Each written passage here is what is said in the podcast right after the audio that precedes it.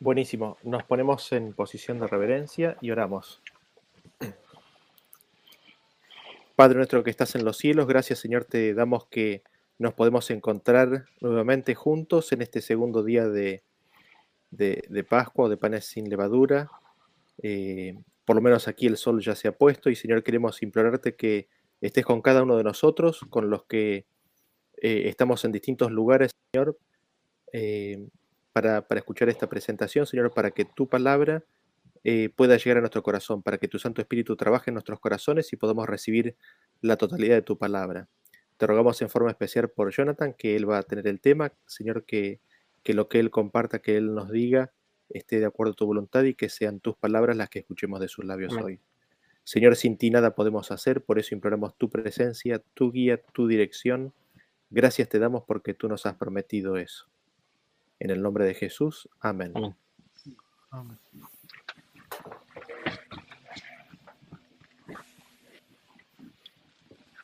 Bueno, pues somos todos oídos, Jonathan. Vamos a escucharte, vamos a, vamos a avanzar. Yo tengo por ahí una libretita, vamos a ir apuntando algunas cosas, ¿no? Para irlas eh, comentando al final, dependiendo del tiempo que tengamos. Así que, Jonathan, vamos a ver la presentación que tienes y, bueno, muchísimas gracias a los que se van sumando todavía. Gracias por estar acá y, bueno, completamente atentos al tema de Jonathan. Gracias, Arturo y compañeros. Quiero estar seguro que me escuchan bien, ¿verdad? Sí. Perfecto. Buenísimo. Eh, el tema, ¿verdad? Como, como estábamos viendo, eh, se titula La libertad, eh, la fuerza y la muerte, ¿verdad? Y ayer nuestro hermano Daniel nos estuvo compartiendo varios aspectos importantísimos. Número uno, que Cristo revela al Padre, que Cristo revela a su Padre. Y tal cual Cristo reveló al Padre, así Dios es. Y Dios, ¿verdad? Dios es tal cual como Cristo lo reveló. Y, y como vimos también al final del estudio, todo lo que se puede saber fue revelado ya en la vida de Cristo Jesús. Y cuando vimos y evaluamos un poco la vida de Cristo, nos dimos cuenta que nuestro, nuestro, nuestro hermano mayor, Cristo Jesús, siempre se aseguró de presentar a Dios como un padre amante. Y eso es lo que Él quiere que nosotros eh, recojamos, que guardemos, que Él es un padre amante. Y vimos también ¿verdad? un poco sobre el tema de la paga del pecado, de cómo el pecado paga con muerte, ¿verdad? Como mencionábamos anteriormente. El pecado es un patrono y el que trabaja para ese patrono, su única, su única moneda es la muerte y con eso es que paga el pecado. Pero hoy estudiaremos un tema, la que complementa un poco eh, lo, que, lo que presentamos la vez pasada, y es la libertad, la fuerza y la muerte. Y la primera pregunta que yo me formulo es, ¿existe verdadera libertad? ¿Sabe? ¿Existe libertad para, para, en la Biblia, ¿no? La palabra de Dios fomenta la libertad, fomenta que el ser humano sea libre en elegir el camino que quiera escoger. Y el primer, los primeros textos que vamos a presentar son estos. Jeremías 27.8 dice, 21.8, disculpa. Y a este pueblo dirás, así ha dicho Jehová, he aquí pongo delante de vosotros camino de vida y camino de muerte. Deuteronomio también, eh, eh, versículo 23, 15 y versículo 19, añade un poco sobre esto. Mira, yo he puesto delante de ti hoy la vida y el bien, la muerte y el mal. A los cielos y a la tierra llamo por testigos hoy contra vosotros, que os he puesto delante de la vida y la muerte, la bendición y la maldición. Escoge, ¿verdad? Y hay una palabra clave, escoge pues la vida para que vivas tú y tu descendencia. O sea, ¿hay libertad en la escritura? Pues evidentemente aquí hay un Dios que está diciendo de, ¿sabes qué? En tus manos tienes para escoger entre el camino de la vida o el camino de la muerte? ¿El camino de la, de la bendición o el camino de la maldición? ¿El camino del bien o el camino del mal? Ahora, evidentemente hay un llamado de parte de Dios. Si es que escojamos pues la vida para que vivamos nosotros y la, y la, descendencia, pero al final de cuentas, el Señor a través de estos textos nos está confirmando que somos libres de escoger el camino que nosotros entendamos mejor para nosotros o el que querramos, ¿no? Y en este caso nos dice, escoge pues entre la vida y eh, la muerte. Esto es una bendición de Dios, esto es un don de Dios. El Dios nos regala la libertad de escoger. Y la pregunta que uno se va a hacer, no, las preguntas que uno va a formular, que vamos a estar discutiendo durante este estudio es, ¿es parte del carácter de Dios el utilizar la violencia para salvar? Eh, ¿Es parte, ¿es la violencia parte de su reino? ¿Qué dice la escritura acerca de esta violencia? Y le pido a Carlos que, que pase el, siguiente. Y dice, Ezequiel 28, 16, hablando del enemigo, ¿no? Hablando de Satanás. A causa de la multitud de tu contratación, fuiste lleno de violencia y pecaste. Y yo te eché del monte de Dios y te eché a mal de entre las piedras de fuego o querubín cubierto. Y a causa de la contratación, a causa de los negocios que había hecho el enemigo, fue lleno de violencia y pecó, dice la escritura. ¿verdad? Y, nos damos cuenta que la violencia es parte del enemigo, ¿no? O la, o la violencia es parte del reino de Satanás. Adelante. Ezequiel 34 dice, hijo del hombre, profetiza contra los pastores de Israel, hablando de, de, los, de los falsos pastores. Eh, profetiza y di a los pastores, así ha dicho Jehová al Señor, hay de los pastores de Israel que se apacientan a sí mismos. ¿No apacientan los pastores a los rebaños? ¿No fortalecisteis los débiles, ni curasteis la enferma, no vendasteis la perniquebrada, ni volvisteis al redil de la descarriada, ni buscasteis la pérdida, sino que os habéis enseñoreado de ellas con dureza y con violencia. Dios estaba reprendiendo a estos pastores por eh, enseñorearse, ¿verdad? ¿De quiénes? De la descarriada, de, la, perdida, eh, enseñorearse sobre estas ovejas eh, en los rebaños, ¿con qué cosa? Con dureza y con violencia. Así que Dios está reprendiendo por medio del profeta Ezequiel a aquellos que utilizan la, la, dureza y la violencia a fin de enseñorearse sobre el redil. Adelante. Ezequiel 45.9 dice, así ha dicho Jehová el Señor, basta ya, oh príncipes de Israel, dejad la violencia y la rapiña, haced juicio y justicia, quitad vuestras imposiciones de sobre mi pueblo, dice Jehová de los ejércitos. O sea, Dios está llamando al pueblo a que dejen qué cosa, a que dejen la violencia, a que dejen la rapiña. Y si fuera la violencia parte del reino de Dios, ¿por qué Dios habría de solicitar a que dejen la violencia y la rapiña? Y como vimos anteriormente, la violencia es parte del enemigo, como lo vimos a través del profeta Ezequiel. Dios reprende a aquellos que se enseñorean sobre el rebaño utilizando la dureza y la violencia. Y ahora se hace un llamado al pueblo a que dejen la violencia y la rapiña eh, y que quiten las imposiciones eh, de sobre eh, su pueblo. Así que ¿verdad? podemos ir concluyendo ¿verdad? Que, que, la violencia no parece que es parte del reino de Dios, pero continuamos ¿verdad? con el resto de los textos.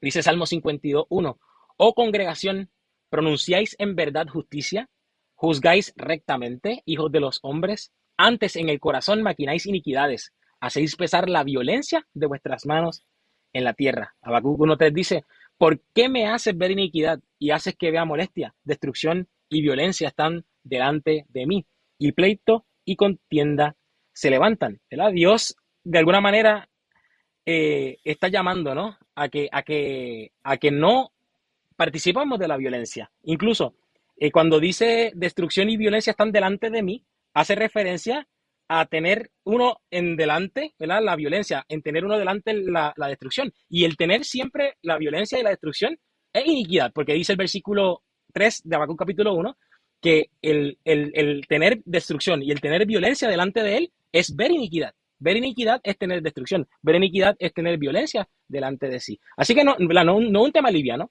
El tema de participar de la destrucción, el tema de participar de la violencia, es participar del pecado. Dios está revelando que la violencia es pecado. ¿Sabe? Tan sencillo como eso, la violencia es pecado. Y podemos preguntarnos, ¿acaso el pecado puede ser parte del reino de Dios? Evidentemente no. Evidentemente al contrario, el reino de Dios es todo lo contrario al pecado.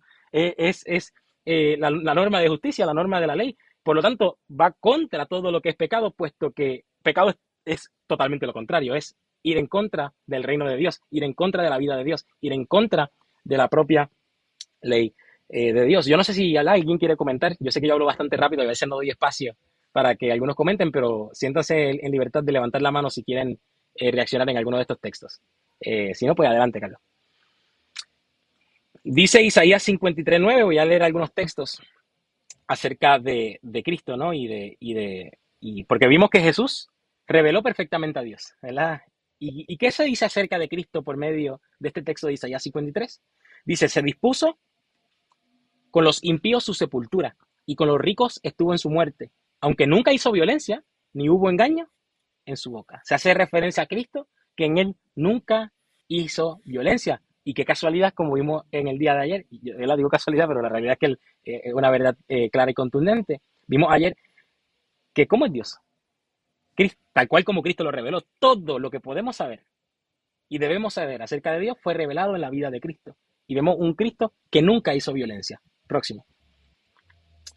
Lucas 3:14 dice, también le preguntaron unos soldados diciendo, ¿y nosotros qué haremos? Y les dijo, no hagáis extorsión a nadie, ni calumniéis, y contentaos con vuestro salario.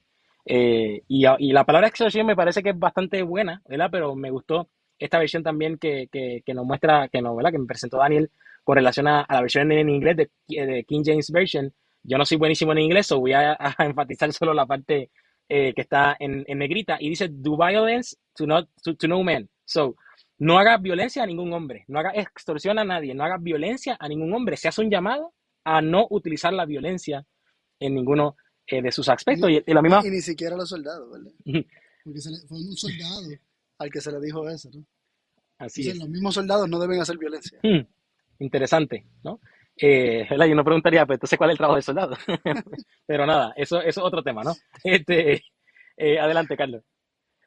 Y tenemos Isaías 61.1, dice, el Espíritu de Jehová, el Señor, está sobre mí. El Espíritu de Jehová, el Señor, está sobre mí, porque me ungió Jehová, me ha enviado a predicar buena nueva a los abatidos, a vendar a los quebrantados de corazón, a publicar libertad a los cautivos y a los presos apertura de la cárcel, ¿no? Este, y tenemos Isaías 58.6, donde dice, ¿no es más bien el ayuno que yo escogí, desatar las ligaduras de impiedad, soltar las cargas de opresión y dejar libres a los quebrantados y que rompáis todo yugo? El reino de Dios lo que busca es darle libertad a aquellos que están oprimidos, no oprimir. El reino de Dios no es oprimir, al contrario, el reino de Dios es darle libertad a aquellos que están oprimidos, a aquellos que están presos. Como dice, soltar las cargas de opresión, deja ir libre a los quebrantados, porque la obra de Dios, el reino de Dios, se basa en eso, en poder, libertad a aquellos que están eh, presos, a aquellos que están oprimidos por causa de, eso, ¿no? Y, que no es, y, que, y qué opresión si no es el uso de la fuerza, ¿verdad? Para, para, para quitar, manipular, quitarle la libertad a aquellos que, que pues la tienen, ¿verdad? Por derecho. Eh, no sé si alguien quiera comentar algo sobre esto. Bueno, pues avanzamos. y dice Mateo eh, capítulo... adelante, Leandro. ahí, ahí estaba viendo la versión pechita. Dice mm, en Lucas 3.14, donde vos viste no hagas violencia alguno, en la versión pechita dice, Él les dijo, a nadie hagan daño. Hmm. Qué interesante. Que también en, en una versión español eh, aparece un término similar al tema de la violencia. Daniel. Sí, bueno, gracias por, los versículos ahí presentados y, es como que se empieza a hacer una clara distinción, ¿no es cierto? En, Lucifer se encontró violencia, había violencia en él después de las contrataciones que hizo, ¿no? Después de ese traficar, de ese llevar, ese tráfico ilícito, ¿no? Que hizo eh, entre los ángeles, se llenó de violencia y miramos a Cristo y en él no se halló violencia, ¿no? Hay, hay dos contrastes bien claros y bien nítidos y, y nada, me llama la atención, digamos, cómo los versículos apuntan en, en, una dirección a Dios llamando a los líderes de su pueblo a que no usen la fuerza, a que no usen la violencia y reprimiéndolos porque lo hacen y por, el otro lado presentando su misión, ¿no? ¿Cuál es la misión? Libertad, libertad irrestricta, liberar, soltar. Gracias por eso, Dani. Eh, adelante, Robert. Robert, no te escuchamos. Creo que está en, silencio. Perdón, ahí está. Pensaba, ¿no? Que hay distintas formas de hacer violencia, no, solamente con un puño, ¿no? Y, cuando dice que Cristo no hubo violencia, no la hubo de ningún tipo. Incluso desde, desde el dialecto, ¿no? Porque él podía decirle, vosotros sois de vuestro padre el diablo, pero sin embargo se nos está diciendo que eso era sin violencia. Y, cuánto tenemos para aprender, ¿no? De, que se puede ser directo, que se puede ser franco, sin ser violento, ¿no es cierto? Imitando a Cristo. Ni, ni tampoco ser violento eh, ignorando a alguien, ¿no es cierto? O sea, violentar psicológicamente, violentar desde el habla, eh, pensar, ¿no? Y analizar en, todo lo que implica la, la violencia. Gracias, Robert, por, por, mencionar eso. Adelante, Arturo. Sí, buscando la palabra violencia como tal en la Biblia, me encuentro con un salmo, Salmo 141. Dice, líbrame, Jehová, Jehová, de malos hombres, de hombre malo, guárdame de los hombres violentos. Y pues, bueno, en sí la idea como tal e, e, es, es mantener una diferencia entre los que buscan a Dios con los que no, con esa palabra, y bueno, llama bastante la atención no, yo por lo menos he hecho el esfuerzo de de buscar eh, la violencia en la Biblia y, no he visto un contexto positivo. la única violencia positiva que aparece en la Biblia es cuando se dice que los violentos arrebatan el reino de los cielos y, y el Espíritu de Profecía explica que, que, esa violencia es una violencia espiritual porque es, la, es pelear la buena batalla de la fe, hmm.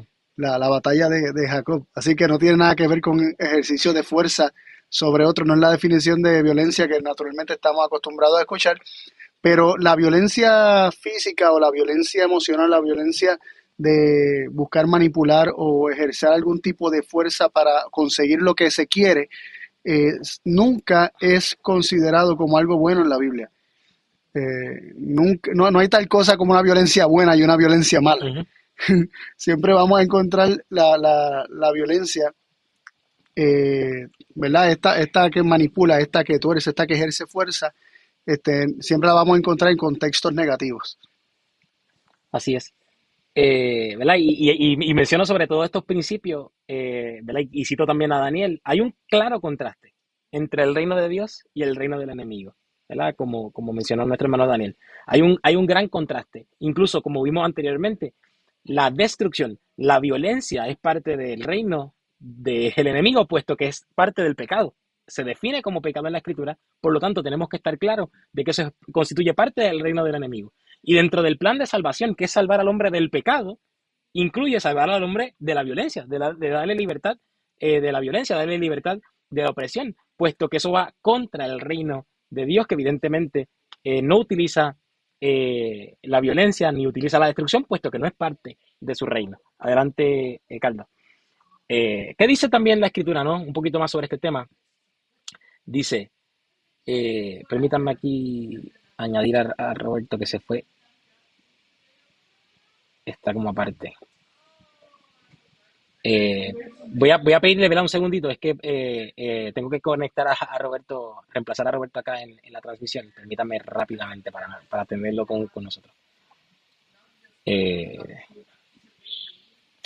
son, los gajes de tener que dar el tema y coordinar y, y la parte técnica. No sé si lo, lo hice bien, Roberto. Gracias. Eh, si, te pueden, si te puede mover, no, puede usar que no, permítame. Este. A Roberto lo vemos eh, en la transmisión. No sé si. Ah, sí, sí, discúlpeme, discúlpeme. Sí, es, que estoy, es que estoy haciendo algo mal. Discúlpeme. Hice algo mal. Ahora sí, déjenme moverlo. Ahí está, ahora sí está en la transmisión. Perfecto. Ahora sí, gracias. Discúlpeme, lo veían, pero es que estaba frisado y yo tenía que aquí eh, añadir el, nuevo Roberto que aparece acá. Buenísimo.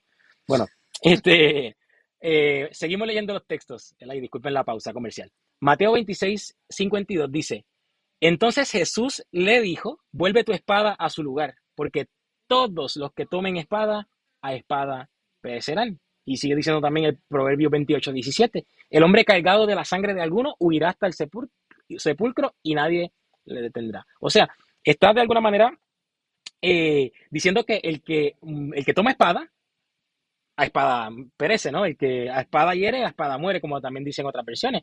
El que utilice la violencia, el que utilice la espada, el que sea violento con la espada, va a, va, a perecer con la misma espada que utilizó, con la misma violencia, ¿no? Eh, el hombre que cargue sangre de alguno va a huir al sepulcro. También menciona la versión de Proverbio 28, 17. Eh, un ah. punto que me parece que es importante resaltar es la palabra todos. Eh, en Mateo 26, 52. Este, dice todos, todos, y todos es todos. Ahí, eso parece, parece ser bastante definitivo y absoluto.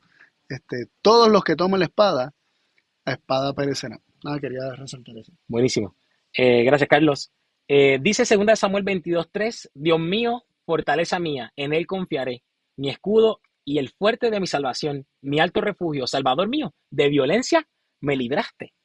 O sea, Dios libró de la violencia, Dios libra de la violencia. Dios no, no te va a, no va a, decir que utilices un elemento que Él te quiere librar y que te libra de ese elemento. Salmo 77, 14 dice, de engaño y de violencia redimirá sus almas y la sangre de ellos será preciosa ante sus ojos. Tengo dos más. Salmo capítulo 11, verso 5 dice, Jehová prueba al justo pero al malo y al que ama la violencia, su alma los aborrece. Proverbios de 11 dice, manantial de vida es la boca del justo, pero violencia cubrirá la boca de los, eh, de los impíos. O sea, si Dios redime de la violencia, ¿acaso la violencia es suya? ¿Es propia? Evidentemente, si Dios te libra de la violencia, la violencia no es parte de él. La violencia no es parte eh, del reino de Dios. Al contrario, la violencia es de los impíos. Dios libra de la impiedad al, ser humano caído, ¿no? Él lo libra de la impiedad y lo trae a su reino, pero obviamente lo está librando de algo que no es suyo, de algo que no es propio, porque obviamente no los va a librar de, algo que Él quiere que tengamos. Así que evidentemente la violencia no es parte del reino de Dios, sino al contrario, Dios nos, nos redime, Dios nos salva de esa, de esa violencia.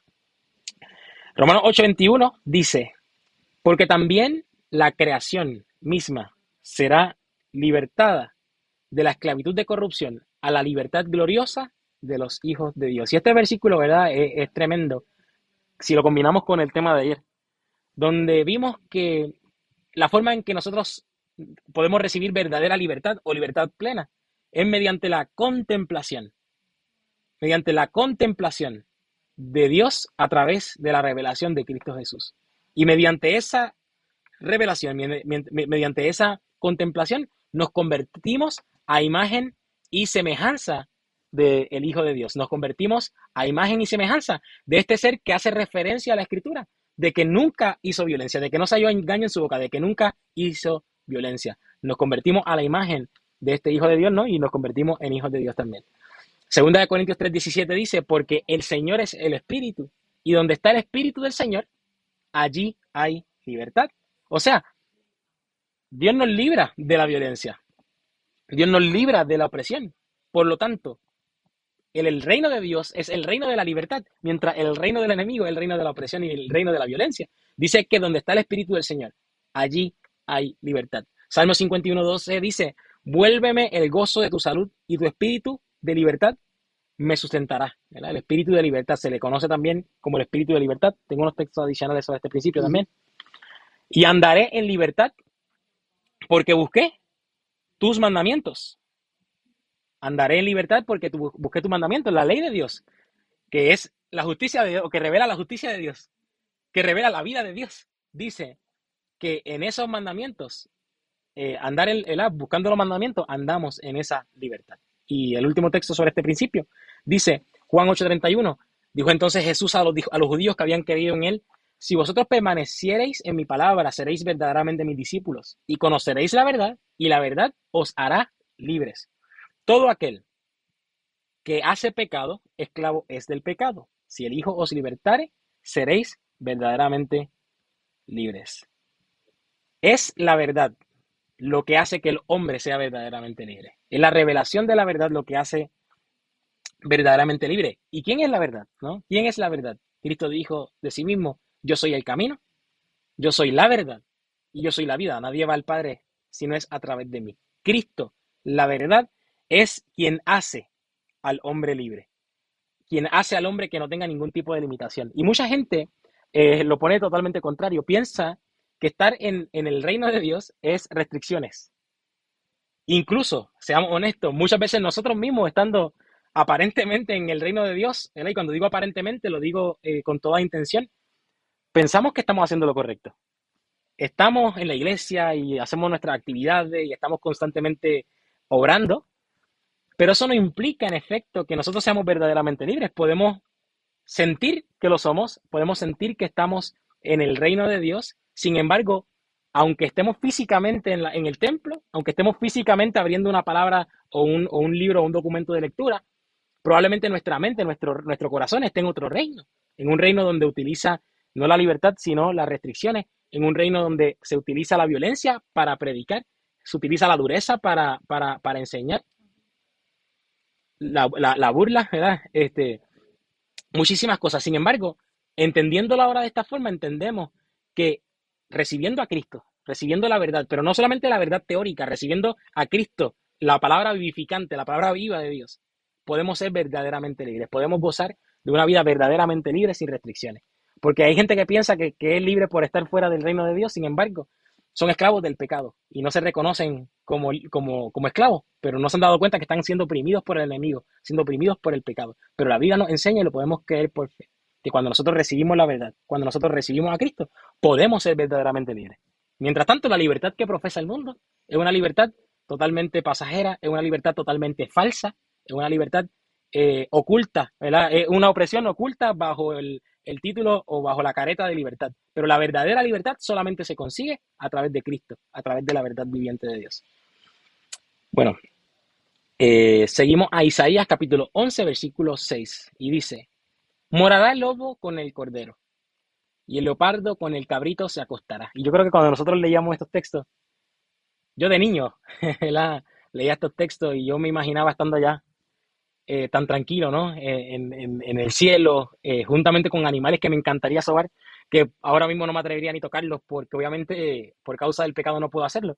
Pero mientras leemos esto dice, el becerro y el león y la bestia doméstica andarán juntos. Que esto parece hasta imposible. Y el niño los pastoreará. La vaca y la osa pasarán. Y sus crías se echarán juntas. Y el león como el buey comerá paja. Y el niño de pecho jugará sobre la cueva del áspid.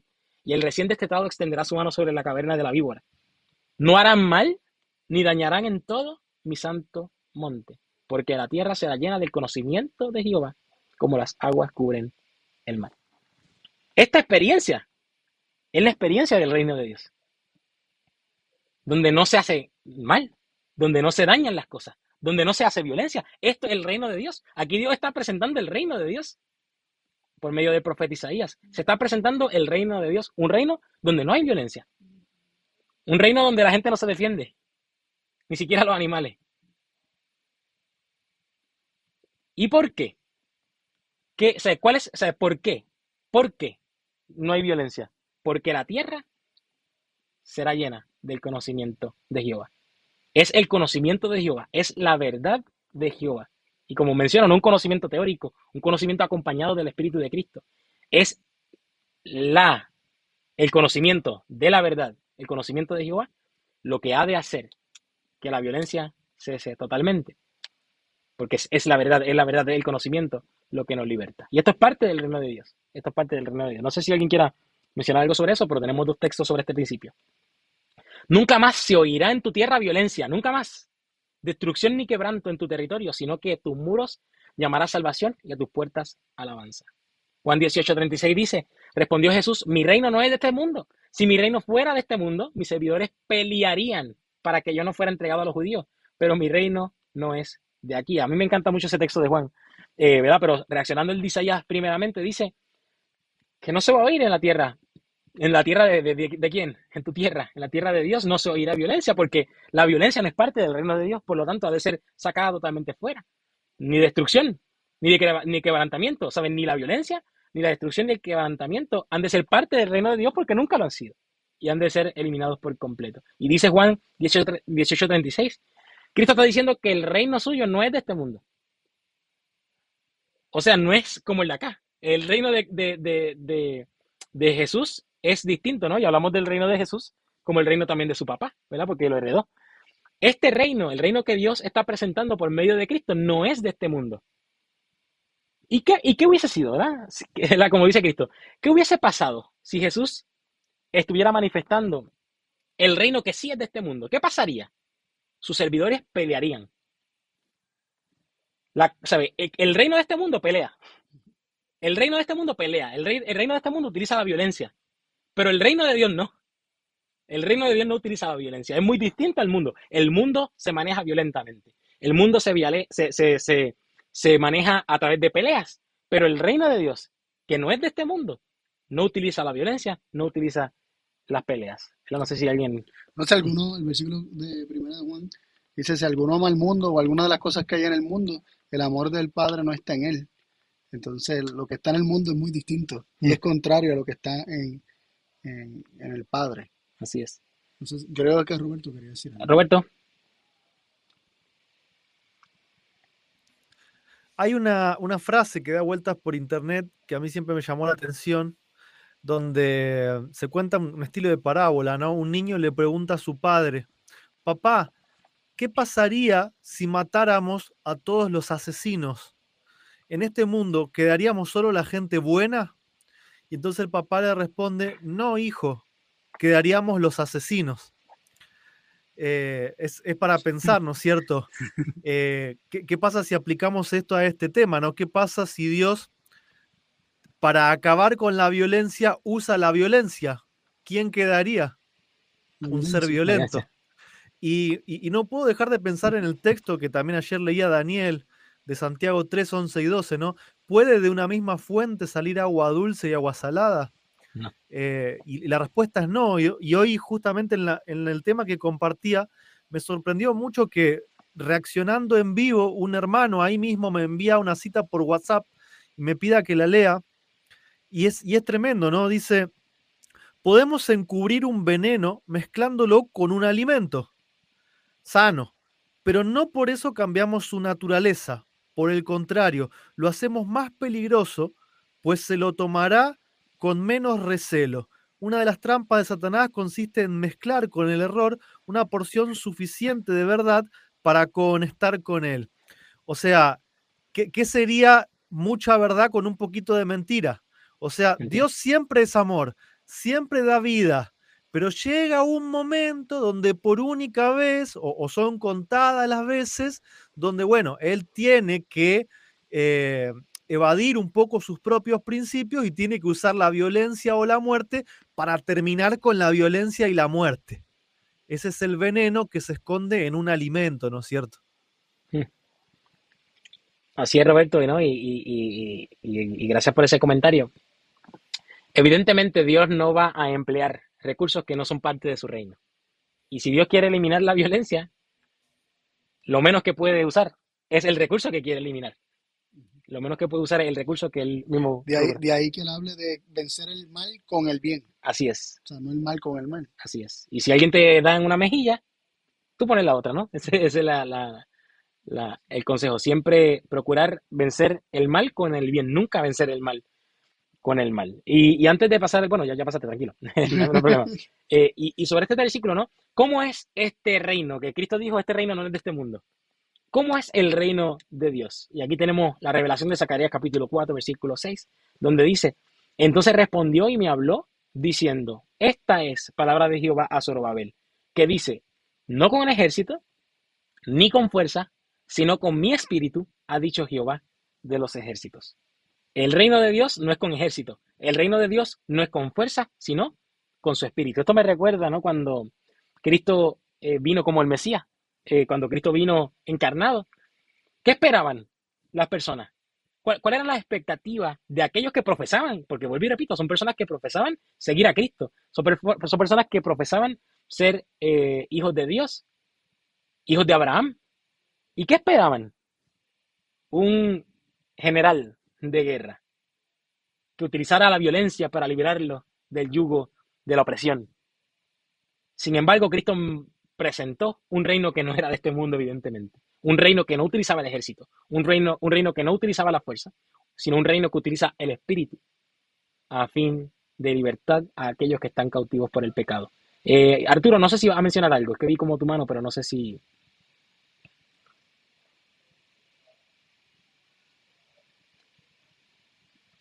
¿Estás ahí, Arturo? Eh, ¿Me escuchas? ¿Sí? ¿Iba a mencionar algo o no? ¿O soy yo que me lo inventé? No, no, simplemente, simplemente por ahí se me perdió un poco la, tu audio, pero no, ah, no, perfecto, buenísimo, perfecto, buenísimo. Bueno, eh, y la pregunta que uno se hace es, ¿existe la libertad cuando hay uso de fuerza? Y este tema lo tuvimos y todavía, o sea, es un tema que, que, estaba también por discutir con un estudio que presentamos los sábados. ¿Es posible que haya libertad mientras se utilice la fuerza para obligar a alguien a hacer cierta cosa? Y no solamente hablamos de fuerza física, hay otro tipo de fuerza que también se puede llevar, ¿verdad? Eh, no sé si era la definición de coerción, pero creo que era de coacción también, que, hablaba de la, la psiqui, ¿no? Este, del utilizar eh, influencia o fuerza más, más dirigida a la mente. Eh, y hay un ejemplo que, me encantó de, mi hermano Daniel, y es con relación a, imagínense, ¿sabes? Yo creo que aplicarlo a una pareja es la forma más fácil de entender esto. Imagínense que yo cuando me, quería casar con la que es mi esposa ahora, pero cuando era mi novia que me quería casar con ella, yo la sentara bien románticamente a una cena allí, eh, a un restaurante, y le propusiera, ¿verdad? Y después que comamos el, plato preferido de ella, eh, yo, yo intente, ¿no? De, de, conquistarle y decirle, ¿sabes qué, mi amor? Quiero que te cases conmigo. Y te propongo que te cases conmigo. Y te prometo que al casarte conmigo vas a ser la mujer más feliz del mundo. Y no solamente vas a ser la mujer más feliz, vas a tener, mira, mira, te ofrezco todas estas cosas. Vas a ser la mujer más feliz del mundo. Ah, no, tranquilo. Así. Eh, vas a ser la mujer más feliz del mundo. Y te pregunto, ¿te quieres casar conmigo? Ahora, déjame advertirte que si no te quieres casar conmigo, te voy a matar. Ahora, escoge lo que tú quieras. O sea, yo te voy a dejar a ti que tú elijas. O te casas conmigo y vas a ser la mujer más feliz del mundo, pero si no te casas, te mato. Esto me recuerda, ¿no? Eh, y, me confieso acá, ¿no? Esto es casi un testimonio. Cuando yo, cuando yo comencé en, en, el, en, en, este mensaje, o, y cuando digo en este mensaje me refiero en, todo, como un todo, ¿no? Eh, cuando comencé a, animarme por estudiar la Biblia en general, no solamente un mensaje particular, sino el mensaje de la Biblia. Yo recuerdo que al yo entrar a la universidad yo estaba cuestionándome demasiado la palabra de Dios. ¿Será esto? O sea, yo decía, la, palabra de Dios sí tiene, sí tiene verdad. Y yo digo, y decía verdad como elementos aplicables para el beneficio de, la humanidad. Pero, ¿acaso hay un Dios, ¿verdad? Que de alguna forma u otra eh, está inspirando esto? Me parecía que era un grupo de hombres, ¿verdad? Sabios que querían controlar la humanidad mediante este libro y con buenos consejos.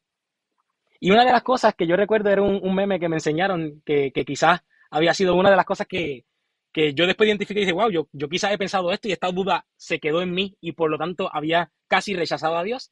Era un meme donde aparecía un Jesús, y no tengo la imagen para enseñárselo, un Jesús tocando a la puerta haciendo referencia a Apocalipsis capítulo 3. Y era Jesús tocando a la puerta, ¿verdad? He aquí yo estoy a la puerta y llamo, dice la escritura. Y era un Jesús tocando a la puerta y era un meme para burlarse del cristianismo, un ateo burlándose del cristianismo, donde decía, eh, ábreme, ¿verdad? Y aquí estoy a la puerta y llamo y decía, eh, ábreme, ¿para qué? Para salvarte. ¿Para salvarme de qué? De lo que te voy a hacer si no me abres. ¿Acaso Dios utiliza la, violencia, ¿verdad? independientemente sea fuerza física o no? O psicológica. O psicológica, ¿verdad? Para presionarte, aunque te dice tienes libertad, pero te presiono a que tomes una decisión, sea una o sea la otra. Y mencioné un ejemplo de pareja, ¿no? Este, yo tratando de forzar a mi esposa a que se case conmigo a, consecuencia de matarla si no se quiere casar conmigo. ¿Y qué dice la, la escritura? Eh, ¿verdad? Unos textos sobre, sobre las parejas. Dice, maridos, amad a vuestras mujeres, así como Cristo amó a la iglesia. Y yo me pregunto, ¿acaso Cristo forzó a su iglesia a tomar decisiones por él y por su reino? O le ha dicho como dijiste, acéptame. Acéptame, o si no te, ¿Acaso Cristo, ese es el approach, ¿verdad? es el, el, acercamiento. que hizo Cristo eh, cuando vino ¿verdad? encarnado y presentó el reino de Dios? ¿Acaso Cristo presentaba el reino? Eh, vengan cautivos, quiero libertarlos, pero asegúrense de que los liberte porque si no, los voy a liquidar. Tienen una opción o una o la otra, ¿no? Cristo amó a la iglesia y, no, y, y así mismo son a la pareja, marido, amad a vuestras mujeres, así como Cristo amó a la iglesia y se entregó a sí mismo por ella, para santificarla, habiéndola purificado en el lavamiento del agua por la palabra a fin de presentársela a sí mismo, una iglesia gloriosa, que no tuviese mancha ni arruga ni cosa semejante, sino que fuese santa y sin mancha. Grande es este misterio, mas yo digo es esto respecto de Cristo y de la iglesia. Cristo ama a su iglesia y nos invita a nosotros a amar a nuestras mujeres, así como Cristo amó a la iglesia, sin violencia. Y esto es interesante, ¿no? Porque si nosotros pensamos que Cristo ama con violencia, y la violencia es parte del amor, de Dios, es parte del amor. Si es coherente que Dios, y, y manifestado en la vida de Cristo, utiliza la violencia dentro del reino de amor, porque Dios es amor. Y si la violencia es parte de este amor, pues estaríamos justificando que en la relación de pareja pueda haber violencia dentro del amor, porque eso es parte de amar, porque así como Cristo ama a la iglesia, se invita a que el ser humano ame, o en este caso los maridos amen a sus mujeres. ¿Acaso nos sentiríamos cómodos con el hecho de que el hombre ame a su mujer utilizando violencia? ¿La fuerza? Yo no me sentiría cómodo con eso. Amenazas. Yo creo que aquí ninguno se sentiría cómodo con eso. Por lo tanto, de la misma forma, Cristo ama a su iglesia y no utiliza la amenaza ni la violencia para que podamos, ver como iglesia, tomar decisiones eh, para él. Un texto de la también sobre este principio. Pero ve aquí, yo que yo la atraeré y la llevaré al desierto y hablaré a su corazón. Y le daré sus viñas desde allí, y el valle de Acor por puerta de esperanza. Y allí cantará como en los tiempos de su juventud y como en el día de su subida de la tierra de Egipto. En aquel tiempo, dice Jehová, me llamarás Ichi, y nunca más me llamarás Baali, porque quitaré de su boca los nombres de los Baales y nunca más se mencionarán sus nombres.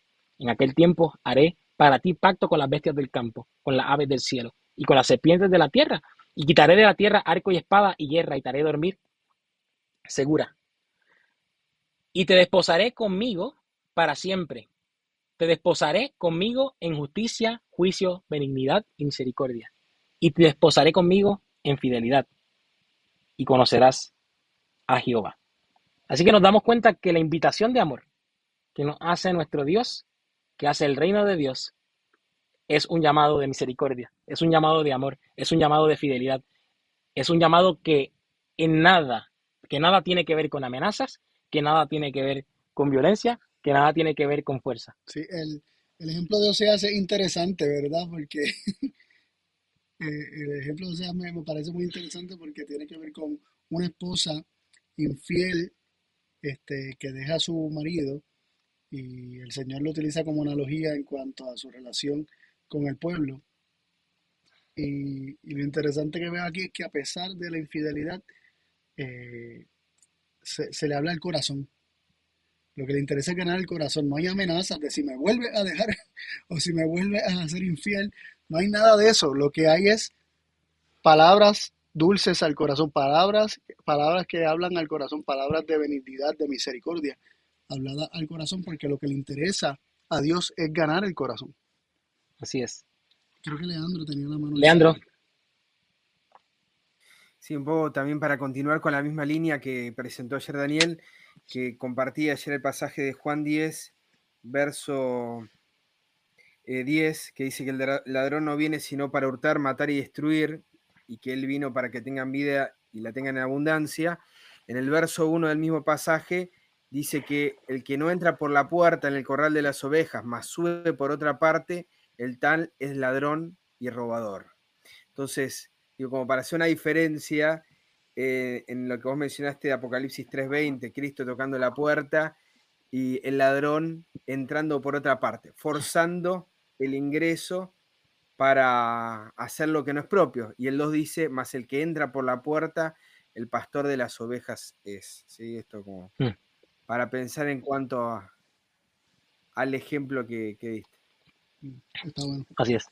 Gracias, gracias Leandro, ¿no? Y, y, quiero, antes de, pasar a las citas, ¿no? Y con, y con las citas concluiremos este tema, quiero, quiero hacer algunas preguntas, ¿no? Y es, ¿opera Dios como hemos mencionado, opera Dios utilizando la violencia para forzar a las personas. Eh, ¿Operó Cristo así? Que es la revelación total de, Dios y evidentemente no. Yo creo que evidentemente sabemos que no. Eh, al contrario, vemos que la violencia, vemos que la fuerza es contraria a la libertad. Y si Dios es el creador de la libertad, quien otorga el don, el beneficio de la libertad, evidentemente no puede ser el creador de la violencia. No puede ser el, creador ni el, el que usa ¿no? la violencia y la fuerza para conquistar el amor de aquel que quiere su amor, ¿no? Así que sobre esto quiero leer algunas citas, ¿verdad? Y, con esto vamos a, finalizar. Tenemos varias citas y, si quieren comentar algo, ¿verdad? En confianza, eh, lo, pueden, lo pueden hacer. Eh, sería la primera. Deseado toda la gente es página 13, párrafo 2. El ejercicio de la fuerza es contrario a los principios del gobierno de Dios. Él desea tan solo el servicio de amor y el amor no puede ser exigido, no puede ser obtenido por la fuerza o la autoridad. El amor se despierta únicamente por el amor. El conocer a Dios es amarle. Su carácter debe ser manifestado en contraste con el carácter de Satanás. Ya hemos visto, ¿no? El contraste desde ahora, ¿no? Dios no va a utilizar elementos del reino de Satanás. Dios se asegurará ¿no? de marcar algún contraste porque evidentemente Satanás, en él es que se llama la violencia. Dios va a marcar un contraste con esto y no va a usar la violencia. Él no va a usar la fuerza. Él solo quiere que las personas le sirvan por amor y de la única forma en que el servicio del amor puede ser despertado no es exigido, no es por la fuerza o la autoridad, sino únicamente amando. Yo no sé si alguien ve algo más en este texto que quieran, que quieran comentar. Adelante, Daniel. Sí, gracias, Jonathan. Me llama la atención que ella, ella dice, ¿no? Que el amor se despierta únicamente con el amor. ¿Y eso, y eso cómo se logra? Se logra conociendo. Mm. eh, el, que no ama no conoce a Dios, ¿no? Entonces, para despertar el amor hay que conocer a Dios. ¿Y cómo se lo conoce a Dios? Hay que contrastar, hay que contrastar caracteres, hay que contrastar el carácter, hay que contrastar principio contra principio. ¿Por qué? Porque son blanco y negro, son totalmente opuestos, son dos reinos radicalmente opuestos, no hay, no hay puntos en común. Y, es justamente en la contrastación de estos principios como se empieza a conocer o se conoce a Dios y en ese conocer se lo ama y en ese amar se entra en una relación que la Biblia ilustra como de una relación de pareja, ¿no? Hombre y mujer. Así es. Y, así es Daniel, ¿no? Y, y, es de la única forma, ¿no? Y, es un gran ejemplo para nosotros, ¿no? Para, para poder seguir. Quiero hacer un paréntesis, si no les molesta, eh, eh, simplemente reaccionando un poco a, un comentario eh, de, YouTube, solamente para, dejarlo claro, todavía faltan muchos temas y quiero, ¿verdad? quiero mencionar que en efecto el, hay un tema que, se, que, discute el tema de si serán todos salvos o no, ¿no? Y nos daremos cuenta que en efecto no. en la Biblia ¿verdad? bien divide a dos grupos, entre algunos que se pierden y otros que se salvan, ¿verdad? pero al momento lo único que estamos presentando es que la violencia no es parte del reino de Dios, ¿verdad? Pero quiero simplemente promover, ¿no? Que, pronto tendremos un tema sobre, sobre esto, ¿no? Así que, estén bien pendientes a, este canal y, especialmente en esta semana, eh, porque estaremos tomando la eh, eh, nota sobre este tema en los próximos días. No solamente quiero hacer ese anuncio, ¿verdad? Si, si no le molesta, adelante, Leandro. A mí me gustaron dos partes de esta cita. Una que tiene que ver con la parte más misionera, activista del cristiano. Su carácter debe ser manifestado en contraste con el carácter de Satanás no nos podemos quedar callados, este no es un tema más. Así es. Y, es tan delicado, tan grave, eh, y, es tan evidente que, como decía ayer también Daniel, no puede de una fuente salir agua dulce y agua amarga, que el no presentar de forma clara esto podemos llegar a, conclusiones erróneas. Entonces es importante esto. Y lo otro, esta, esta frase de el amor se despierta únicamente por el amor. Y, lo iba a comentar un, por ahí unos, minutos antes, cuando vos también estabas haciendo ilusión eh, de cuál es el reino de este mundo y cómo se conquista y cómo se conquista el reino de Dios. Y pensaba en cómo a lo largo, por lo menos, de, la historia latinoamericana, eh, de los últimos 50, 70 años, eh, a la violencia de arriba se, la, se introdujo la violencia de abajo. ¿no? Mm. Y se la justificaba por la violencia de arriba, se justificaba la violencia de abajo. Y creo que con eso puedo resumir toda la historia de la izquierda y la derecha hasta este tiempo para acá, ¿sí? Eh, y cómo sigue siendo contradictorio que todos estos movimientos de paz y amor que, vemos, por lo menos dentro de, la izquierda latinoamericana, están, están enmarcados en libertinaje, están enmarcados en autoritarismo, están enmarcados en todo menos lo que realmente, eh, o sea, en, forzar al Estado para que introduzca lo que ellos creen que es moralmente correcto y nada tiene que ver con el, con el reino y el gobierno de Dios, ¿sí? Eh, digo, esto es trascendental eh, en todos los ámbitos, e, e, excede al, punto de vista del religioso común, digo, es, es tan amplio, tan perfecto, tan hermoso, que, llega a, dar respuesta y, permite dar respuesta a muchas situaciones eh, de las cuales hoy la, sociedad que no conoce a Dios eh, procura hacerlo por sus medios para poder obtener lo que ellos entienden como justicia. Entonces, bueno, poder esto manifestarlo es traer también calma, traer paz, consuelo, es un remedio para los nervios eh, a todos los que hoy están viendo esto de una manera tan, eh, tan distinta. Daniel, sí, Daniel, adelante. Y después Sí, gracias, gracias ahí por el comentario, Leandro, y me vino a la cabeza cuando, cuando hablabas acerca de los gobiernos, me vino a la mente, bueno, ¿qué pasa en los grupos religiosos, no? ¿Qué pasa en nuestras comunidades religiosas? ¿Usamos la fuerza o no usamos la fuerza? ¿Queremos salirnos con la suya? ¿Imponemos cosas? ¿Cómo es en el reino de Dios? Y me llamaron mucho la atención los versículos mencionados al principio que Dios les dice a los príncipes de Israel, ¿no? Basta de violencia, basta de imposiciones a mi pueblo. Eh, nada, me da la sensación de que de que hay una responsabilidad muy grande para todos, para todos nosotros, para, para todos los que son miembros del reino de Dios, ¿no es cierto? De, de ser cuidadosos en el área en el cual estamos, de no utilizar la fuerza y de no utilizar la, la violencia. Arturo. Sí, justo iba a comentar eso que comentas, este, Dani, porque si nosotros vemos la historia, las historias, yo puedo concentrarme en la historia particular de Sansón, que fue un hombre que fue elegido para libertar al pueblo, pero en particular en este caso es bueno para analizar, ahora simplemente me detengo en la voluntad que él tenía. a él se le dijo, vez tras vez, no te cortes el pelo porque eso va a ser parte de un símbolo hacia ti. Y Dios lo dejó. Él, actuó en consecuencia y, Dios se apartó de él. ¿Y qué pasó? Bueno, toda la vida de, Sansón la quiso resolver de una manera totalmente contraria a lo que Dios quería y el destino de él no fue el que Dios quería. Totalmente separado a lo que había, había sido predicho en su vida.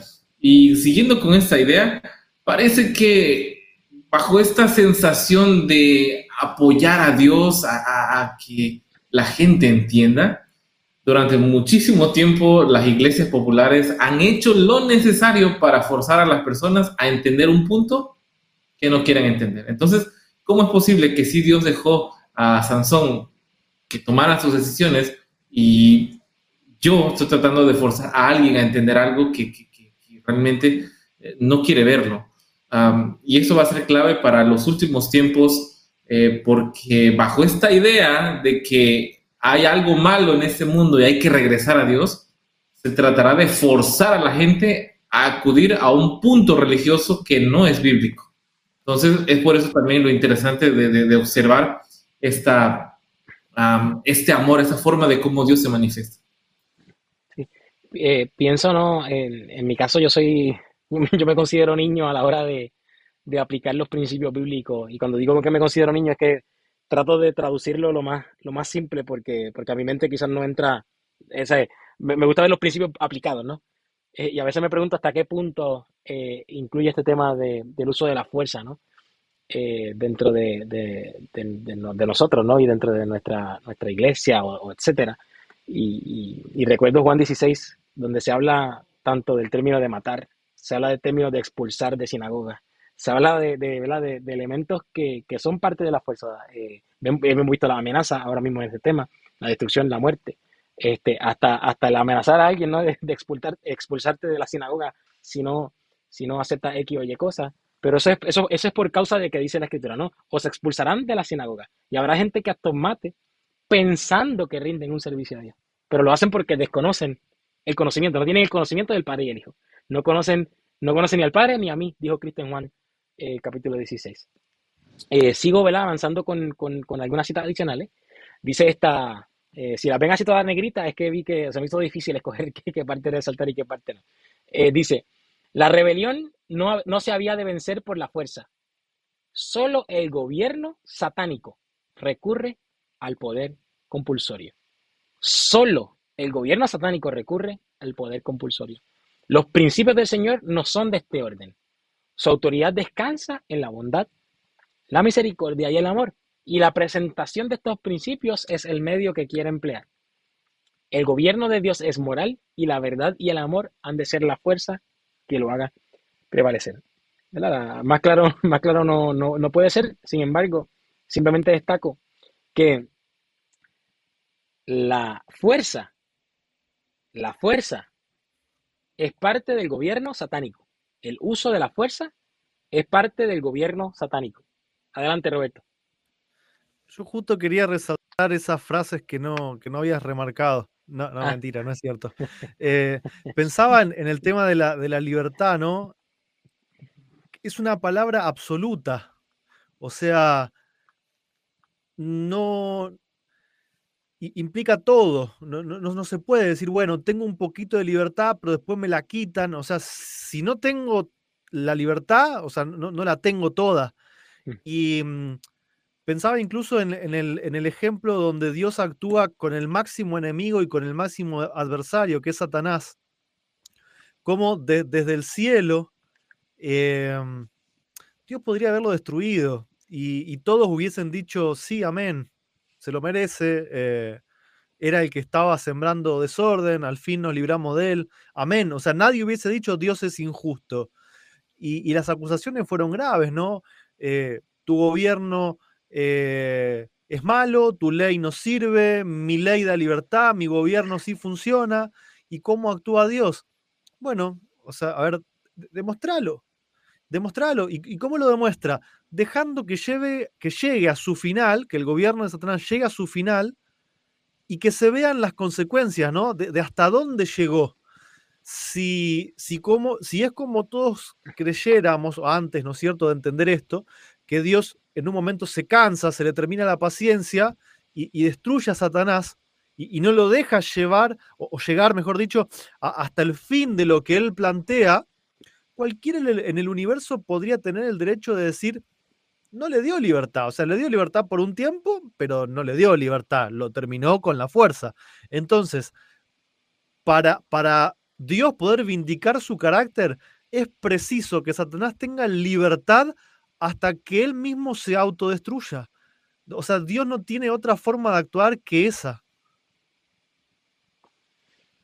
Eh, gracias, Robert. Yo no sé si alguien había levantado la mano o, fui yo que, lo imaginé. Bueno, eh, adelante, Carlos. Sign of Times, mayo 16, eh, 1897. Lo marqué completito porque imagínate, ¿no? ¿Qué, ¿qué podía escoger de ahí? La fuerza es el último recurso de toda falsa religión. La fuerza es el último recurso de toda falsa religión. Toda falsa religión va a hacer uso de la fuerza. Tarde o temprano. Tarde o temprano. Y yo le pregunto, ¿acaso Esa es Juan 16, 2 al 3 de Lalo, y lo pregunto, ¿no? ¿Os expulsarán de las sinagogas? Y habrá gente que hasta mate pensando que rinden un servicio a Dios. ¿Acaso esas, dos expresiones, no? Como, como un ejemplo, solamente como un ejemplo, el expulsar de la iglesia o matar no es uso de la fuerza, ¿verdad? La fuerza es el último recurso de toda falsa religión. Eh, no sé si alguien quiere comentar sobre esta cita, si no avanzamos a la próxima. Dice, la profecía ha establecido claramente la naturaleza del reino de Cristo. Él planeaba un gobierno que no utilizaría la fuerza. Sus súbditos no conocerían la opresión. Los símbolos de los gobiernos terrestres son bestias salvajes, pero en el reino de Cristo los hombres están llamados a contemplar no a una bestia feroz, sino al Cordero de Dios. Qué gran contraste, ¿no? Debí marcar eso. Qué gran contraste, ¿no? Entre el Cordero de Dios, un símbolo tan, tan, tan pacífico, ¿verdad? Así, tan, tan, tan calmado, tan tranquilo, versus una bestia feroz. No como un, no como un tirano feroz vivo, sino como el Hijo del Hombre. No para conquistar las naciones por, eh, con su poder de hierro, sino para anunciar las buenas nuevas a los mansos, para dar a los quebrantados de corazón, proclamar libertad a los cautivos y apertura de la cárcel a los presos, para consolar a todos los que lloran.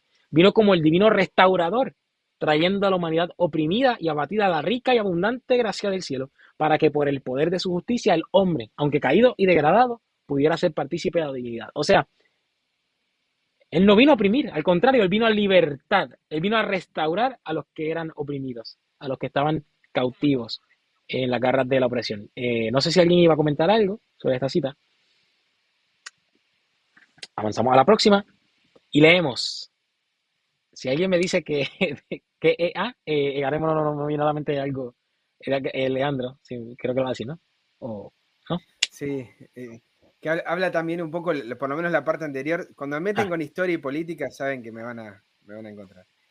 Em, la parte donde mencionás que no es, que o sea, los poderes de este mundo se, simbolizan con un símbolo distinto a Cristo, me viene a la, mente Estados Unidos y cómo muchos hoy en día también terminan defendiendo o están en pro o en contra, y no deja de ser una bestia, tiene cuernos de cordero, pero no deja de ser una bestia, ¿sí? Digo, como para, para ver también esas contradicciones que incluso termina hablando como dragón. La verdad no la tenía, no la tenía vista esta cita, está buenísima. Gracias por, por presentarlo. Gracias a Daniel que la compartió. bueno, dice, eh, Esto que vamos a descubrir que es EA. No, no, no lo tengo ahora mismo, Lo pero buscando. lo estamos buscando, tranquilo. Dice, el Señor es Dios. Fue su designio que la iglesia avanzara siempre en pureza, luz y conocimiento, de luz en luz, de gloria en gloria. Juan afirma que vio la gloria de Cristo, la gloria del Redentor. Y la voz de la profecía declaró que tal sería el carácter del reino de Cristo. Ese es el carácter del reino de Cristo. En, en pureza, luz, conocimiento, de luz en luz, de gloria en gloria, pero contemplando qué? Contemplando a, Cristo, a, Dios re- revelado en Cristo Jesús. Eh, eh, el carácter que Cristo reveló, ¿no? De- del reino de Cristo. A Daniel le fue dada una visión de bestias feroces que representaban los poderes de la tierra, pero la enseña del reino del Mesías, la, enseñanza, pero la enseñanza, así debe decir, la enseñanza del reino del Mesías es un, o no, pero la enseña del reino del, de- del Mesías es un cordero. O sea, tenemos un contraste entre las bestias feroces, reino de este mundo, y el cordero, el reino de Dios. Mientras que los reinos terrenales gobiernan mediante el predominio del poder físico. Cristo ha de desterrar toda arma carnal, todo instrumento de coacción. Su reino debía establecerse para elevar y ennoblecer a la humanidad caída. Dios no usa coacción en su reino. Cristo no usa coacción porque no es parte del reino de Dios. No sé si alguien quiera mencionar algo sobre esta cita. Avanzamos entonces a la próxima. Dice eh, Review and Herald, 18 de agosto de 1896. La misión y la obra de Cristo contrastan con el mal y la opresión que se practican universalmente. Los reinos terrenales se establecen y sostienen por la fuerza física, pero esto no iba a ser el fundamento del reino del Mesías. En el establecimiento de su gobierno no se utilizarían armas carnales ni se practicaría la coerción. No se intentaría forzar las conciencias de los hombres. Estos son los principios utilizados por el príncipe de las tinieblas para el gobierno de su reino. Sus agentes están trabajando activamente, buscando en su independencia humana promulgar leyes que están en contraste directo con la misericordia y la bondad de Cristo. No sé si alguien quiera comentar algo sobre esta cita antes de, reaccionar. Algo que le llame la atención. Si no, lo que estamos viendo es que el reino de Dios, el reino, el, el establecimiento del gobierno de Dios, no utiliza la fuerza física, no utiliza las armas carnales, no se practica la coerción, o sea, no se fuerza la voluntad de nadie. Se permite, ¿verdad?, que cada cual elija libremente. Y evidentemente hemos visto que el uso de la fuerza es contraria a la libertad, por lo tanto, no usa la fuerza para que elijan, sino que dejan que elijan libremente lo que quieran, que elijan lo que quieran vivir, sea el camino del bien o el camino del mal, el camino de la vida o de la muerte. Claro que él quiere que vivan el camino de la vida. Pero ¿cómo va a usar la fuerza para obligarlo a tomar ese camino? Él deja que cada cual decida, aunque ¿verdad? su intención siempre será que cojan el camino de la vida. Y dice que él no utiliza las armas, no utiliza la coerción, no, no intenta forzar las conciencias de los hombres, no los amenaza ¿verdad? Para, para que tomen decisiones. Estos son los principios utilizados por el principio de las tinieblas, la coerción, la, la- las armas, la, la, la fuerza. Eso es parte del príncipe de las tinieblas para el gobierno de su reino. Eso es parte del gobierno. Adelante, Daniel. Sí, gracias, gracias Jonathan por, por la cita y por el comentario este.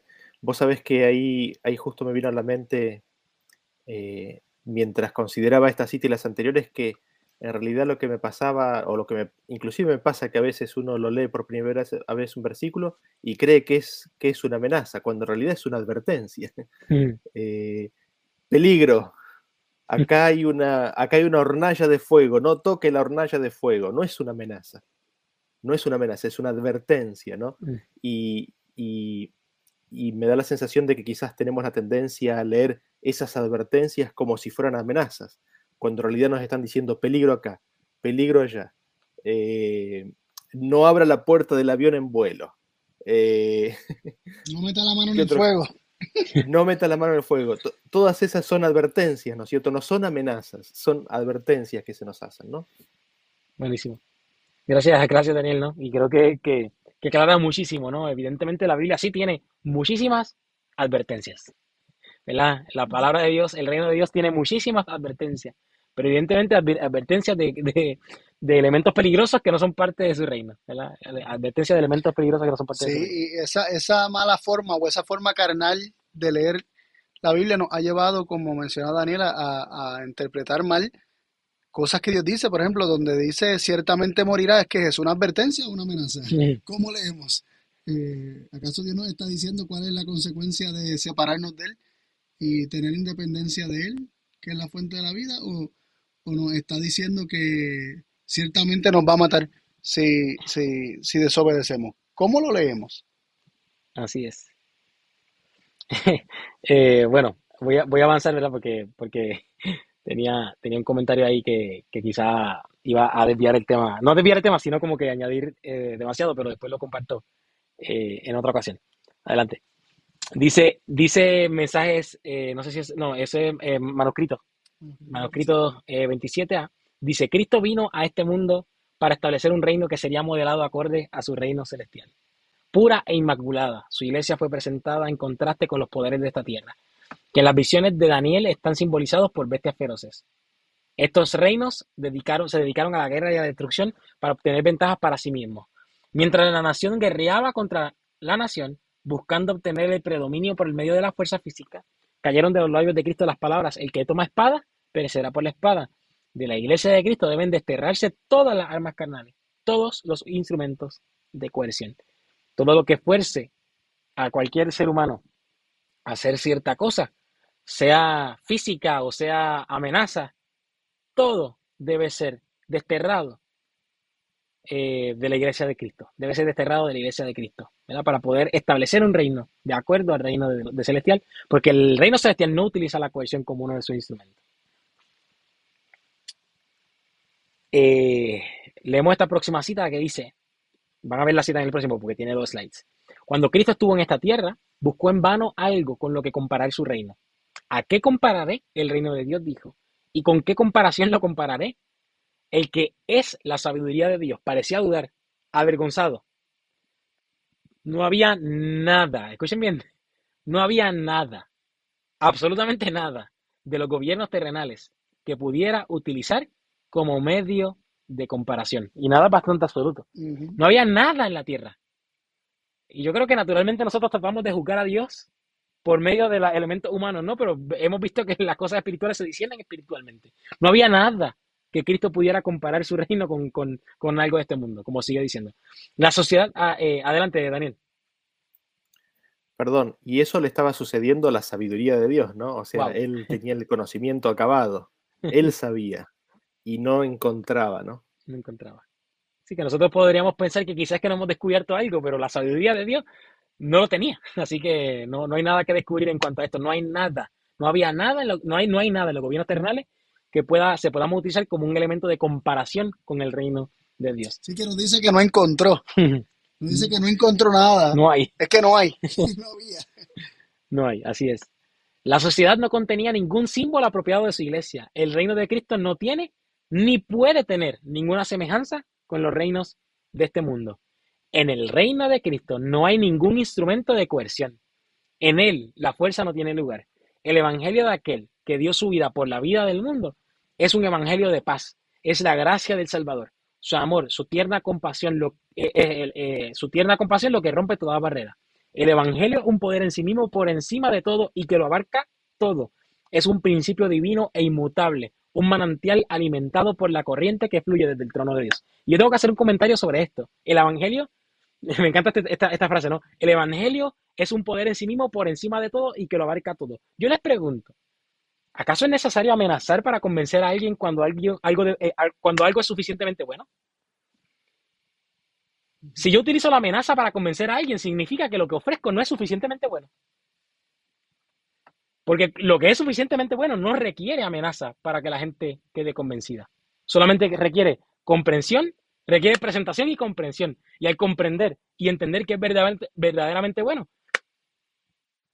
la persona va a ser atraída naturalmente.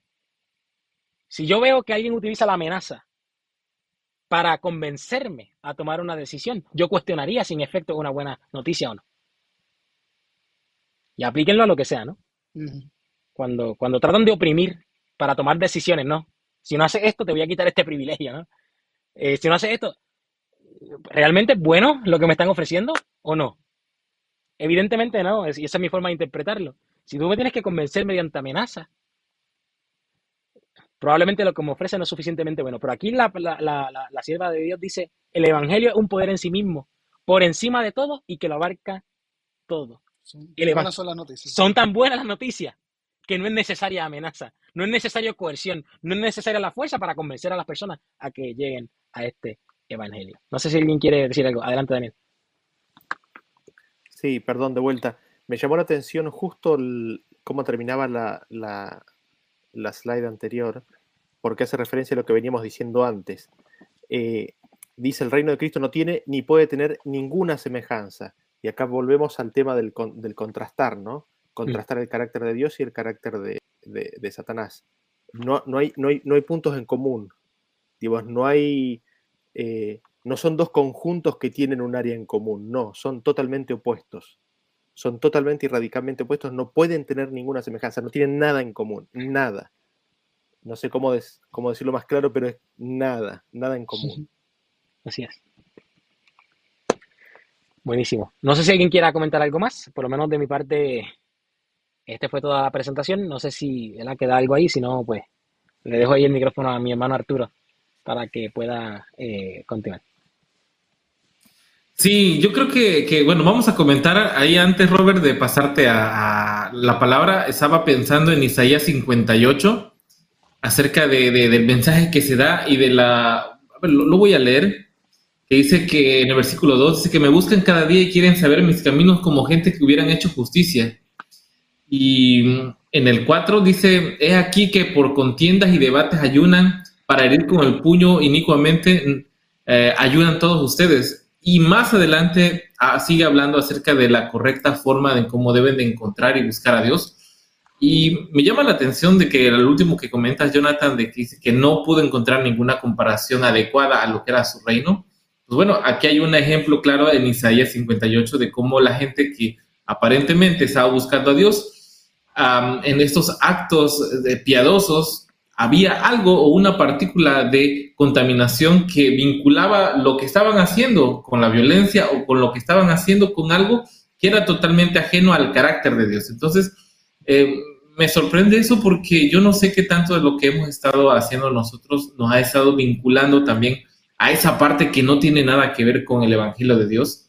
Y es probable que por eso no, no hemos experimentado esos milagros de que Él vino a hacer aquí en la tierra. Entonces, pero bueno, dejo los comentarios. Eh, Robert, Sí, me, pregunto si mm, el, el hecho de creer en un Dios, ¿no? Que nos dice, guardad mis mandamientos, ¿sí?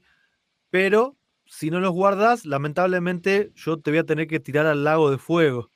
Si eso no es una forma de, de coerción y de amenaza, ¿no es cierto?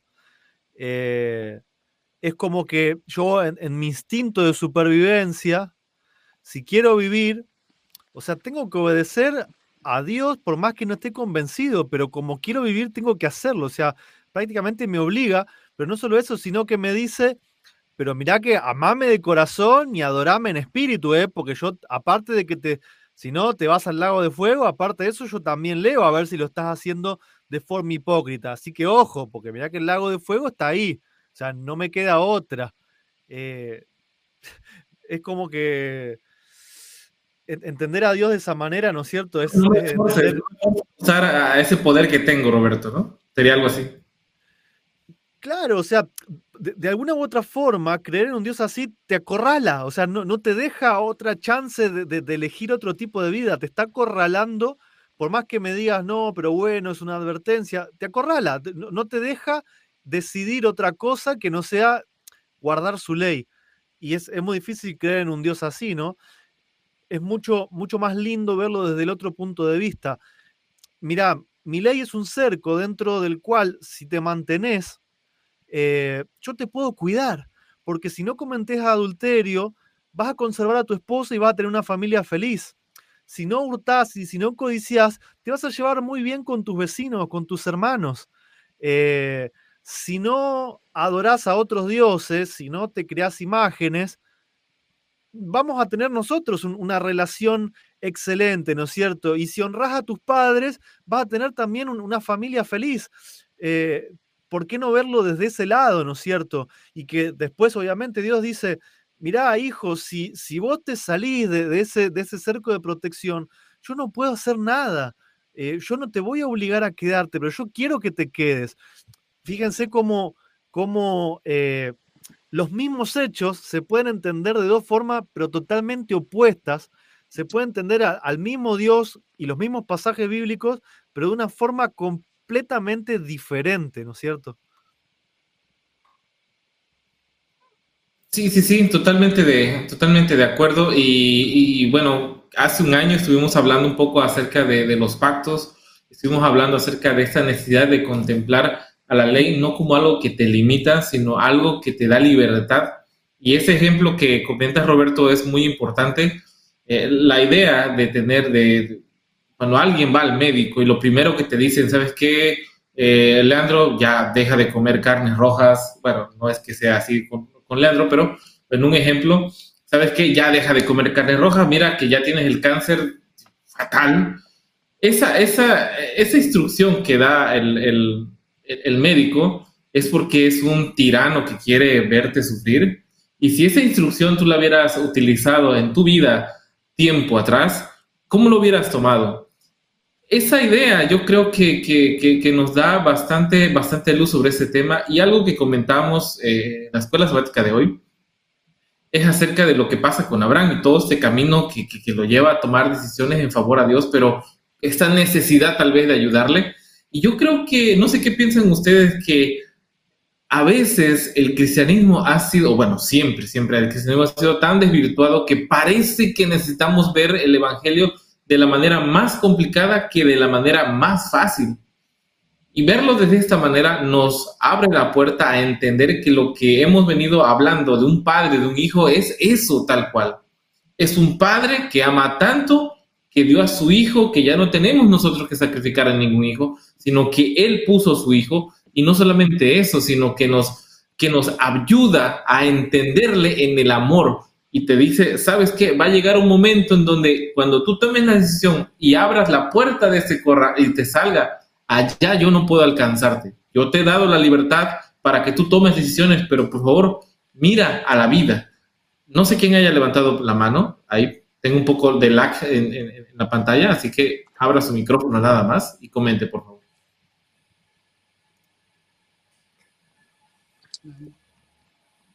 Leandro, ¿tiene algo ahí? Sí, yo recién me salí y estaba, estaba esperando que comente Daniel para terminar de, eh, de cerrar el comentario. Eh, pensaba en dos cosas. Uno, vuelvo a, repetir lo mismo, me, gustó mucho esta comparación, este contraste que hace con los gobiernos de este mundo. Pensaba en la profecía, Apocalipsis 13, la marca de la bestia, pensaba en cómo el sistema eh, lleva a aquellos que no obedecen y no le adoran a, la muerte. Y por otro lado, Apocalipsis 14 eh, son los que no, los que adoran a la bestia y su imagen, los que beben. O sea, nadie, Dios no los hace beber. Dios no le pone la copa en la, boca y le dice, tomen acá la ira, se las vacía en la boca. Eh, son los que reciben el resultado de la consecuencia de lo que eligieron. Entonces vemos esos contrastes ¿Y por qué esos contrastes? Bueno, lo mencionaste durante toda la, reunión, Jonathan, eh, el pasaje de Juan capítulo 16, verso 2 al 4, un poco sigue abonando esa idea, ¿verdad? De que ellos van a hacer algo pensando que lo hacen por Dios, pero justamente lo hacen porque no lo conocen. Entonces, acá el tema tiene que ver con, con ese conocimiento de Dios que puede transformar y hacer que el mundo se convierta en algo maravilloso donde la oveja y el león puedan estar juntos y un niño esté ahí eh, haciendo algo maravilloso, ¿sí? que aparecen en algunos videos de YouTube, personas abrazando leones y uno se emociona. Y, por otro lado, lo que conocemos de toda la vida. Y entonces, eh, creo que hay el, comentario de, Arturo con respecto a los pactos. Eh, providencial porque estaba mirando justamente eso, estaba yendo a Gálatas 4.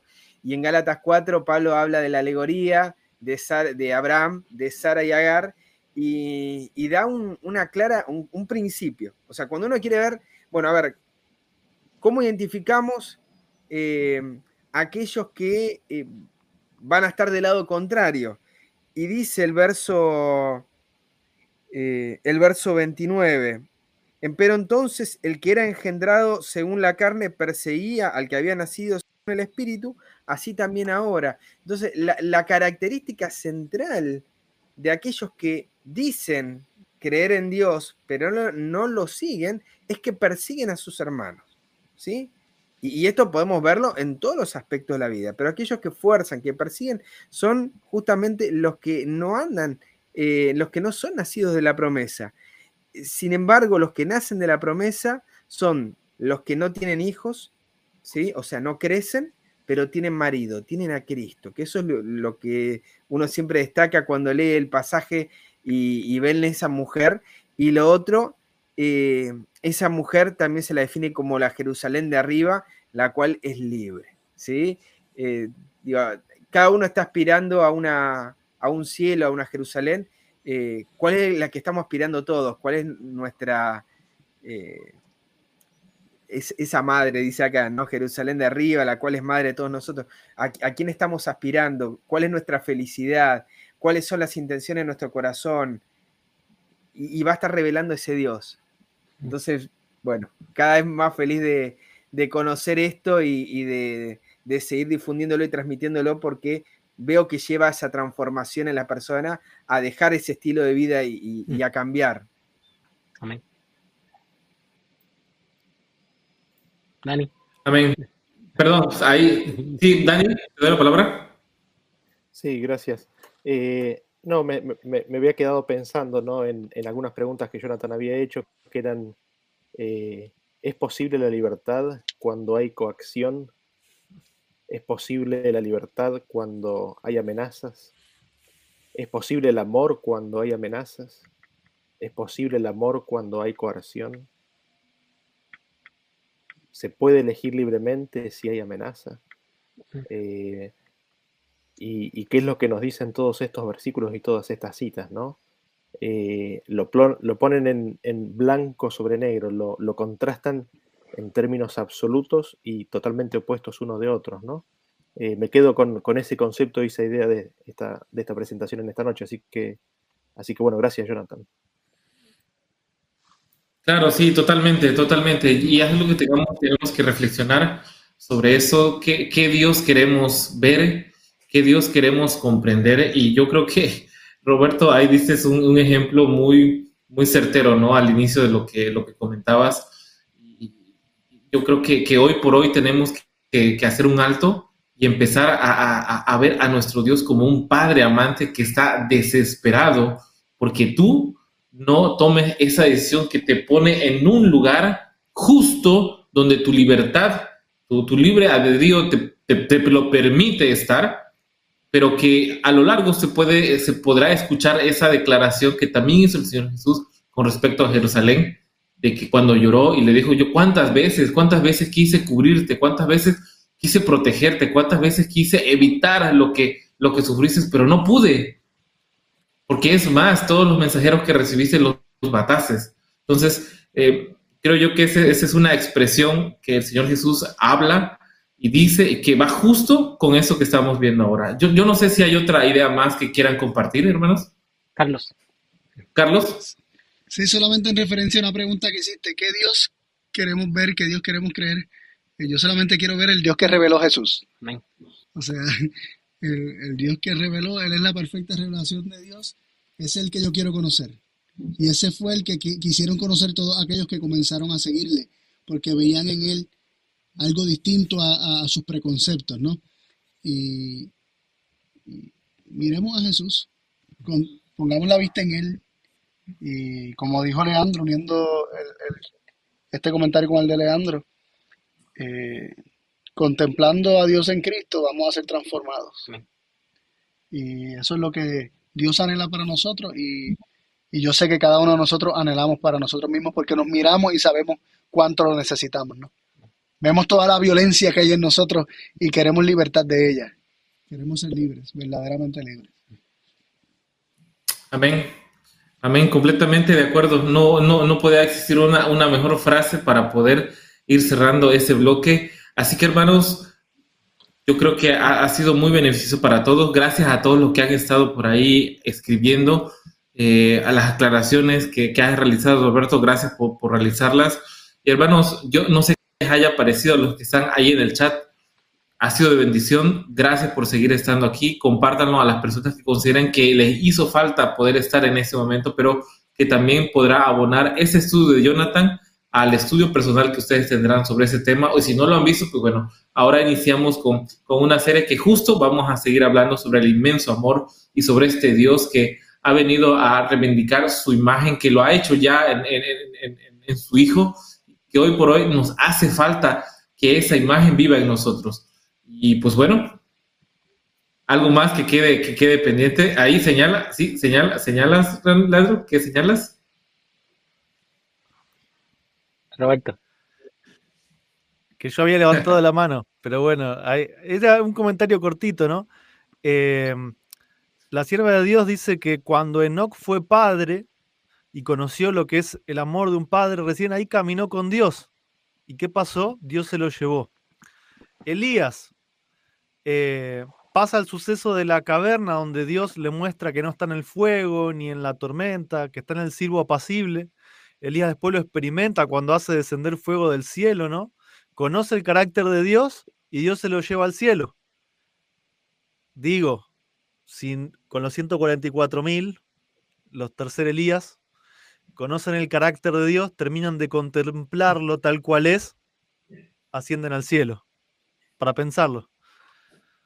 Sí, yo recuerdo muy, muy bien hace unos años atrás cuando empezamos con estos estudios, Dani, tú una vez dijiste de que justo cuando los primeros adventistas empezaban a tener estas, esos principios, a restaurar esos principios, justo estaba en pie ciertas cosas, ciertos eventos en los Estados Unidos que de haber entendido ellos estos mensajes, otra cosa hubiera, hubiera pasado. Hoy por hoy hemos caminado tal vez mucho tiempo en estas en ese entendimiento de la palabra del Señor y justo hemos entendido algo, hemos venido avanzando y hemos entendido eh, esa, la correcta forma de ver la divinidad, pero ahora hace falta conocer correctamente el amor que tienen ellos hacia nosotros. Entonces, pues adelante, hay que, hay que seguir estudiando sobre eso y yo les invito a todos los que están aquí presentes que recuerden que mañana, mañana vamos a estar a las, recuérdenme bien, ahí chicos de Argentina, en México es 7.30, ustedes estamos a las 9.30, ¿es correcto? 21.30. Ok, perfecto. Así es, 21.30. 8.30 ahora Puerto Rico. Ok, perfecto. Ahí que, creo que quedamos perfectos en los, en los horarios. 9.30 Argentina, zona uh, Caribe, Puerto Rico, eh, 8.30, México 7.30. Recuerden, eh, hay varias formas de poderlo ver. Vamos a estar ahí compartiendo en nuestras redes sociales las formas y cómo lo pueden eh, ver estas, estas reuniones. Y pues bueno, vamos a terminar con una oración. Así que yo les invito ahí, no, no, no recuerdo bien quién quedaba para orar. Roberto. Roberto. Roberto. Bueno, en, en, reverencia vamos a buscar al, al Señor en oración. Eterno y amoroso Padre que estás en el cielo, gracias por esta oportunidad que nos das de haber poder tenido este, este lugar de convocación, ¿no es cierto? De poder estar celebrando tu, tus tiempos solemnes y, y, principalmente de poder abrir tu palabra para que tú te reveles, para que te nos reveles a nosotros que somos ignorantes, que quizá tenemos tendencia siempre a ver las cosas mal, especialmente las cosas espirituales, pero te agradecemos, te agradecemos porque sabemos que cuando te lo pedimos con humildad, tú te revelas para que te conozcamos y, queremos ser transformados por, por, mirarte correctamente, ¿no? Queremos ser transformados a tu imagen, a la imagen de Cristo. Nuestro anhelo es ser como tú, Padre, poder prescindir de la violencia, de la muerte, de la fuerza, poder aplicar en, nuestras vidas todos los, los principios de, tu gobierno, empezar a acostumbrarnos ahora lo que va a ser la vida en el cielo y, y principalmente rogamos, Padre, para que este, este mensaje que estoy convencido que es parte del fuerte pregón, que pueda llegar verdaderamente como, como lo aclaras en tu palabra, ¿no? Como, como un ángel que alumbra al mundo con, con la gloria del, mensaje, con tu gloria, que podamos alumbrar al mundo con este mensaje para que muchas personas te puedan conocer y transformar sus vidas. Rogamos que nos perdones si en algo te hemos faltado y, y que nos acompañes para que mañana podamos volver a estar en este mismo lugar para poder seguir conociéndote, poder estudiar sobre un principio más de lo que nos quieres dar a conocer. Te rogamos todo eso sin merecer nada, en el nombre de Jesús. Amén. Amén.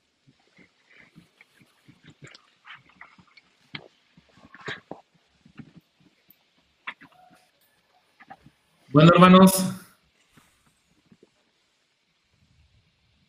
hasta acá la transmisión. Dios los bendiga, hermanos. Nos estamos viendo y escuchando el día de mañana. Dios los bendiga a todos.